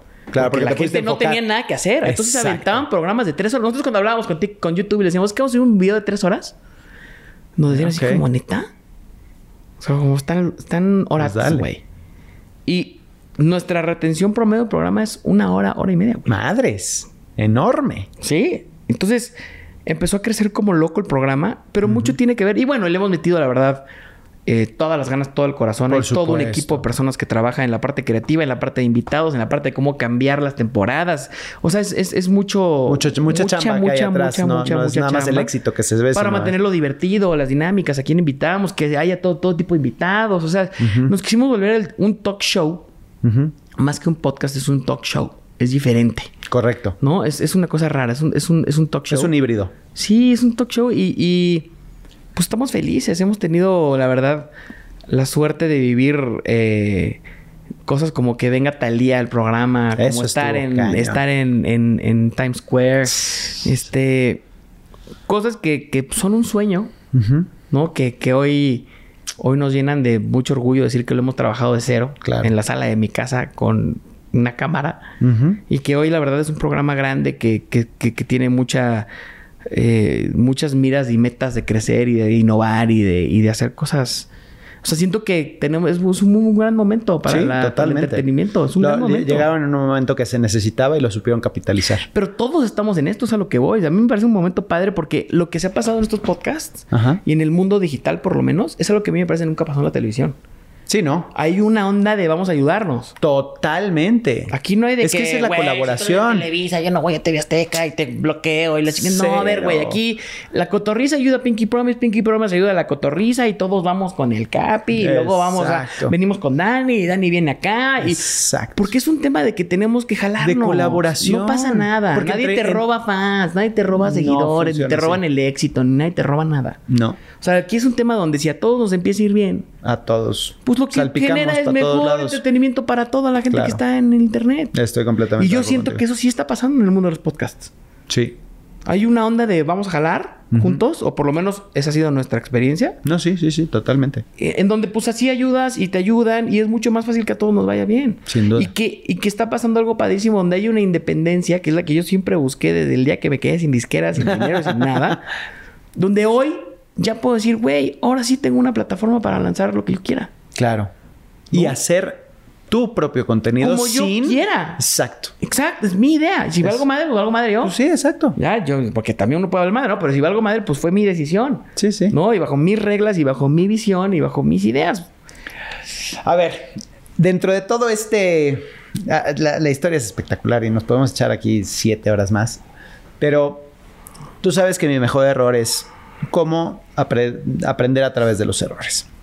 Y vamos a una dinámica donde me vas a decir tu peor error. No tu mejor error, sino tu peor error. Mi peor error. Pero en las cosas que te voy a decir. ¿Ok? Ok. Entonces, vamos a empezar. Tu peor error en el trabajo. Mi peor error en el trabajo es. Tal vez. Mi. Que llegó un momento que por mi búsqueda de. de excelencia. Soy, yo soy alguien muy eh, perfeccionista y muy estricto conmigo mismo y con todos los demás. Entonces yo creo que en mi, en mi búsqueda de la excelencia y de, y de hacer las cosas bien he llegado a ser eh, grosero. Ok. ¿No? Yo creo que mi peor error es de repente no, por buscar la excelencia y por buscar las cosas lo mejor y ser el número uno eh, en, en todo lo que trato de ser el número uno, no decir que lo sea, pero trato de, o decir mejor esfuerzo, eh, puedo llegar a ser, puedo llegar a ser eh, grosero o, o, o humillar en vez de, de inspirar. Mm. Y eso, y eso no, eso creo que ha sido un error del que me arrepiento. Porque, Pero que lo tienes consciente que eso está bueno. Claro, porque aunque, aunque el objetivo era ser Mejor. buenos, creo que no, no hay que caer nunca en este tema de, de ser enojón en un tema grosero, ¿me entiendes? Claro, claro. yo creo que es mi peor, mi peor error. Ok. Bien, bien. Y lo bueno es que lo tienes consciente y que lo puedas No, no, eso trabajar, ¿no? Porque es una constante. 100%, 100%. Tu peor error. Vamos a meterle un poquito de spice. Tu peor error en el sexo. ¿Mi peor error en el sexo? Yo creo que dividir eh, lo, lo que sexualmente haces con, con la gente que estás enamorado y con la que no. Ok. Como que uno, como que a lo mejor yo como crecí con un mundo de... ¿De, de, ¿De Walt fantasía? Disney, Ok. ¿No? De repente me, me costaba trabajo como, como a las chavas que sí quería mucho decirles como, oye, este... Se me ocurre esto o... Ah, ok, ok. ¿Sabes? ok. Sí, sí, sí, sí. Siento sí. que mi o sea, no ser que a lo tan... mejor muchas veces fui fresa. Ok. Cuando Y- quería ser rebelde, aparte. Sí. No, o sea, quería ser como que agresivo, no, no, pero- no, sí, con ella no, no. Sí, sí, sí. No, y no creo que ahora que lo veo ya, gra- ya, ya grande, Sí. digo, güey, ¿Qué, qué chingados? ¿Qué es no lo pasaba pasa? nada, güey. Le hubiera Claro. dicho, no, a lo mejor me ofrecí. Ok, ok. Me ofrecí, me ofrecí Me con algunos, en algunas cosas me ofrecí. Ok. Mi mejor error, no, más bien tu peor error en, en la familia. Mi peor error en la familia es que muchas veces por estar eh, completamente comprometido con una meta, fuera ser cantante, fuera estar en Berkeley, fuera poner mi empresa, muchas veces no estuve presente, Ok. ¿no? Entonces Eso yo creo que es un error, es un error que se te puede pasar mucho tiempo estando pre- físicamente presente en las reuniones o físicamente en, en- con tu familia, Correcto. pero que en verdad no estás, Exacto. ¿no? Y, y- y la gente lo que quiere no es tu presencia, lo que quieren es tu energía, es tu atención, Correcto, es tu atención. ¿no? Yo creo que yo cometí el error muchas veces de no darles ni la atención ni la presencia que, que se merecían, ¿no? Ok. Por, por esta misma eh, obsesión Sí, de, sí, de sí. lograr algo, ¿no? Correcto, correcto. Dejas de vivir por vivir, Yo ¿no? que. O sea, dejas de enfocarte o 100%. de- dejas de conectar por Y conectar. que al final es lo que le da sentido a todo, ¿eh? Claro. Ah, totalmente. La familia. ¿Y el error en relaciones personales? ¿El error más grande en relaciones personales? El error más grande en relaciones personales, creo que este, este mismo tema de ser eh, muy exigente, Ok. yo creo que de repente en mi camino llegué a ser injusto con, con mis niveles de, de exigencia con, con la gente que me, que, me, que me rodeaba. Pero que eso te llevó a Carlita. 100%. O sea, entonces, qué bueno que hubo esa exigencia porque entonces... 100%, ¿verdad? pero pues, sí, dijo, Sí, sí, sí, sí. los es- juzgué como, yo juzgaba como con una vara muy alta. Ajá. eh, creo que no, no, no puede ser así toda la vida, ¿no? Tienes que, que, que alivianarte y también ver el, el Totalmente. espectro. Ahora, ahora lo veo, lo, lo- Sí, sí, sí. lo veo diferente, pero yo creo que tal vez eso, tal vez en algún par de momentos fui, fui muy exigente en mi, en mi forma. Después de... Cuando te conozco, tienes una apariencia distinta a la que hoy tienes. Estabas gordito. Sí, ¿no? Vamos a, a decir las sí, sí, cosas sí. por su nombre. Y has hecho una transformación espectacular. Que eso se transforma también a cómo te expresas, a cómo te sientes, a, a tu seguridad personal. sí. ¿Me puedes llevar por ese proceso Sí. y por qué fue? Sí, sí, sí. Yo de, chiqui, de chico siempre fui gordito, Ok. pero no obeso. Ok. Era gordito. El chubby. Llenito. Ok. Entonces, pues, o sea, la verdad es que yo creo que yo soy un caso raro, porque en verdad nunca me sentí... O sea, de chavos, no, no me gustaba estar gordito, pero no era un tema tampoco así Ajá. que me atormentara. Para nada. Sí, sí, vivías bien contigo. Sí, no, y de hecho yo era bastante más bully que lo que me bulleaban. ok. Era muy, como yo te digo, yo siempre he sido muy competitivo. Dije, a mí antes de que me digan algo, Yo digo. yo era muy rápido para molestar.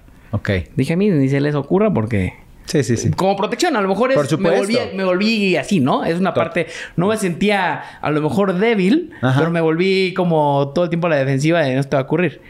Pero en verdad era, era medio chubby, pero siempre fui como gordi, gordi guapillo. Ah, exacto, ¿no? exacto. El gordi tenía- bueno. Gordi bueno, era gordi, gordi- gordi lindo, ¿no? Entonces no, no tenía tanto pedo. Este, en- igual en, en la prepa, todo eso bien, luego adelgacé mucho cuando, cuando, cuando salí de ver que estaba bien delgado, cuando entré a La Voz México también estaba delgado. Tuve como subidas, bajadas, subidas, bajadas.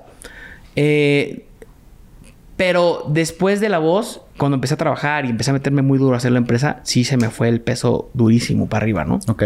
Y yo creo que es un tema donde ahí sí, no, bueno, yo no me di cuenta.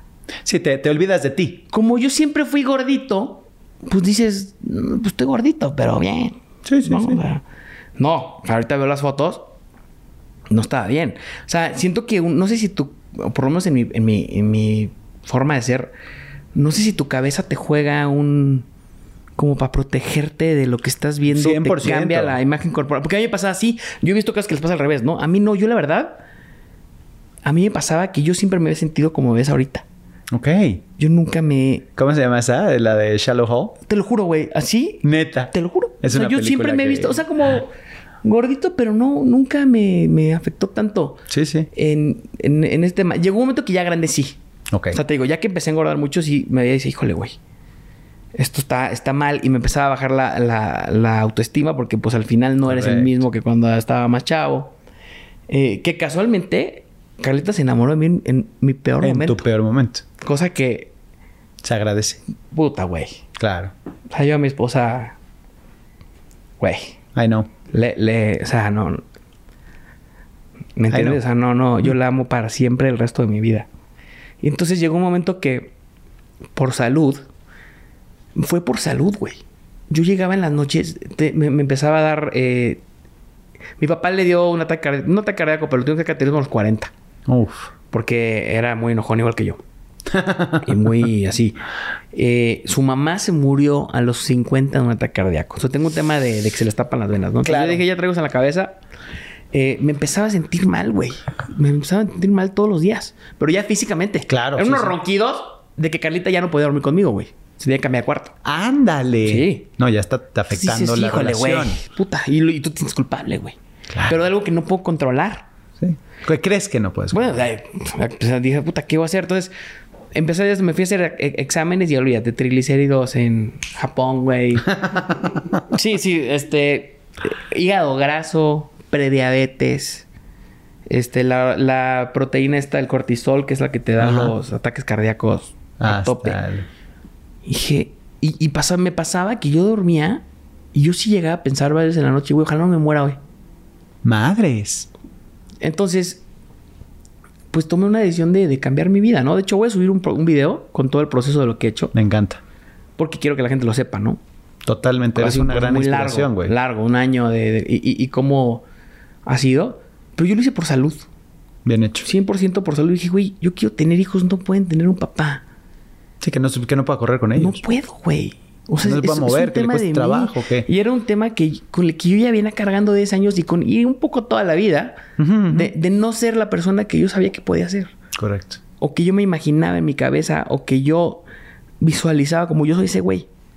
Siempre me imaginé a, a- a- a- una persona, a una meta que yo siempre... Y era lo único que me faltaba, güey. Para ser quien yo quería ser. No, no estoy diciendo que es lo que tienes que ser. Es No, no, quien yo quería ser. por supuesto. Entonces era como lo que me faltaba a mí en mi vida como reto personal para lograr convertirme, con- o sea, pelear contra mis fantasmas y convertirme en el güey que yo quería ser. Y la seguridad que eso te da, ¿no? Sí, 100%. Y tomé la decisión de cambiar mi vida. ¿Cuánto bajaste? 35 kilos.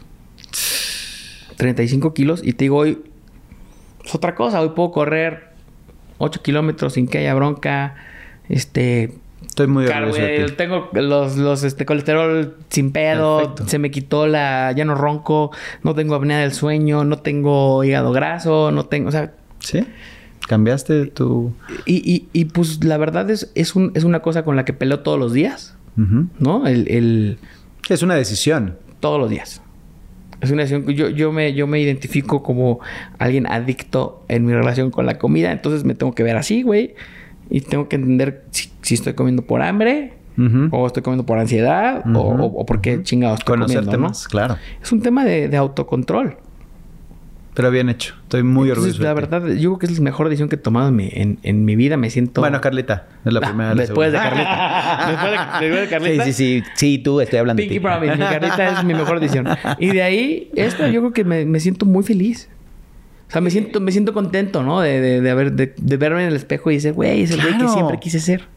Y te No lo logré a los que es 40, pero No, bueno, pero güey. lo lograste y te ves muy bien, güey. Casi 40, pero ya. Eso está increíble. Bien No, hecho. me siento ¿Qué muy viene? contento. ¿Qué viene para Danny Days? Pues yo creo que ahorita estoy en un momento increíble. Ok.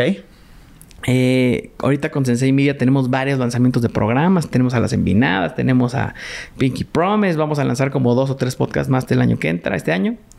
Este, estamos haciendo eh, un nuevo estudio de grabaciones también. Sensei Studios, te voy a invitar. Por favor. que está increíble Me para encanta. hacer podcast, para hacer música. Eh, voy a regresar a la música con Madison ya por fin otra vez, con, con unos duetos que, puta, que siempre soñé. Y pues yo creo que dedicarnos ahora, me quiero dedicar a lograr eso que tanto tiempo he buscado. Claro. ¿no? Siento que ya construí todo lo que Ya- ya están las bases. alrededor. He roto, me he roto la madre por conseguir todo, ¿verdad? Y ahora quiero también hacer lo que me hace feliz, ¿no? Claro. Y, lo que te digo, conectar con la esencia y, y hacer las cosas porque te gustan y cantar porque me gusta y hacer la música que me guste y que ojalá la gente a quien le guste pueda conectar y, y escucharlo. Eso es lo que quiero, la verdad. Tampoco es que...